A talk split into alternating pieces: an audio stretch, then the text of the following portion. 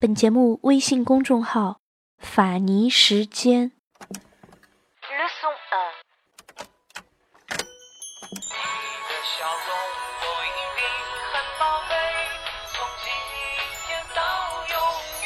您正在收听的是《法尼时间》。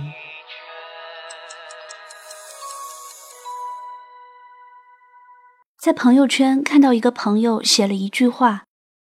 年轻时怕寂寞，年老时望独处。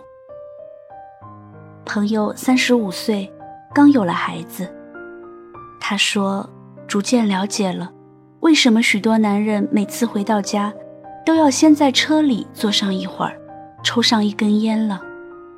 因为回到家里，你就变成了爸爸，变成了丈夫，你是顶梁柱，是擎天柱，是木铁柱。就是不是你自己。看到朋友写的这句话，心里很酸。我特别能理解一个人随着自己长大对独处的渴望。随着有了事业，有了团队，有了家庭，责任感强了，独处的时间也就少了。那时总会在夜深人静时想起当时的年少轻狂。和对未来无限的向往，寂寞是最好的增值期。不幸的是，那些独处的时间，终究会随着我们年龄增长而消失。我记得一个朋友前些时间在准备一个英文辩论赛，因为需要查阅大量的资料，背诵大量专有名词，于是很爱玩的他。竟然三个月电话打不通。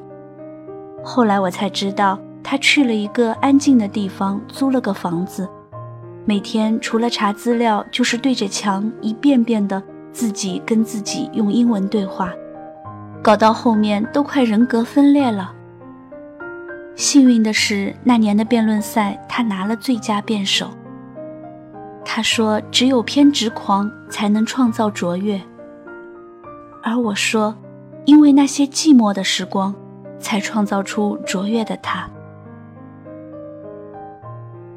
这世界上很多牛掰的事情，都是一个人在寂寞或饥饿时想出来的。团队合作很重要，但合作细节、分工明细和目标计划，都是一个人在寂寞中想出来的。当老师那几年。遇到过很多人蓬头垢面的准备考试。那段时间，他们切断了外界的干扰，离开了无用的社交，每天早出晚归去图书馆占位，喝着咖啡、红牛去听老师上课，甚至打电话都成了奢侈，只是偶尔跟父母报个平安。在几个月的寂寞时光后，他们拼了命，尽了兴。结果都不差。人不应该怕寂寞，而应该怕浪费了寂寞的时光。我有一个朋友是一个程序员，因为不喜欢自己的工作，去年辞职了，一年都没有找工作。我们都特别担心他的状态，吃饭的时候会关心的问。你什么时候找工作啊？他笑着说：“不着急。”我问：“为什么不着急呀？”他说：“我还有点存款，够扛一年。”我继续问：“那也不能这么作死吧？花完钱怎么办？至少应该先找个工作干起来呗。”他摇摇头说：“真不着急。”试问人生有多少时间可以这样，什么事情也不做呢？我没有说话，我们也许久没了联系。一年后，我才知道他的厉害。在这个间隔年里，他考了驾照，健身减肥二十斤，读了一百多本书，自考了注册会计师，从此成功转行。当他走进了一家会计事务所时，他才告诉我们，这一年为什么我们很少看见他，因为他在这一年的寂寞时光里厚积薄发着，平静地努力着。终于，他成功转型，亮瞎所有人的眼睛，变成了自己喜欢的样子。相反，我遇到大多数的人，在人生寂寞的时光中，因为纠结、焦虑，最后浪费了最能提升自己的机会。我另一个朋友在被解雇后，成天睡觉睡到天亮，竟然买了个电视。回到家第一件事情就是打开电视扫台。一年过去后，除了胖了好几斤，就是存款花的差不多了，人没有任何变化。后来他不得不离开北京，回到父母开的公司找了个闲职。要知道，他不是特例。很多人都是因为没有用好自己寂寞的时光，最终失去了改变自己的机会。其实，当人毕业后过上了朝九晚五的日子，才会发现，白天没时间学习，晚上没力气改变，渐渐的也就习惯了平庸的生活状态。许多人被问到大学四年最后悔的事。他们的回答都是没有好好学习。其实大家并不是后悔大学四年没有好好学习，而是后悔没有利用好那些寂寞的时光。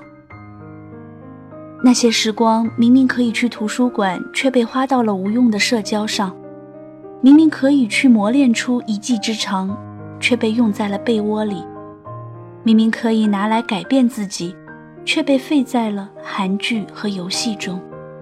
到头来，大学四年确实不再寂寞，却在毕业后怀念起了这段无忧无虑的匆匆岁月。说白了，这不是怀念，不过是悔恨为什么自己没有珍惜时间。我上大学的时候干了两件事情，直到今天也会很自豪。第一，把自己关在房间里苦练英文。每天四十分钟，雷打不动，坚持了八个月。第二，和几个好朋友组织了读书会，每周一本书，坚持不懈。那些日子，面对着空无一人的教室，在图书馆里无人问津，却让我磨练出了一技之长，更让我懂得了外面的世界。最重要的是，我开始明白。寂寞是常态，强者通过寂寞修炼，弱者浪费寂寞消遣。走入社会后，我经常发现，所有成功的大牛们都有一个特点：他们很珍惜时间，他们会利用寂寞的时光打造出一个更好的自己，而不会在寂寞的日子里打开微信疯狂的点赞和摇一摇。所以，不用羡慕那些在台上熠熠生辉的人，也不用羡慕那些在其他领域叱咤风云的人。他们不过是在没人的时候耐住了寂寞，自然也就能在今后享受得起繁华。愿我们都能耐住寂寞，提升自己，成为更好的自己。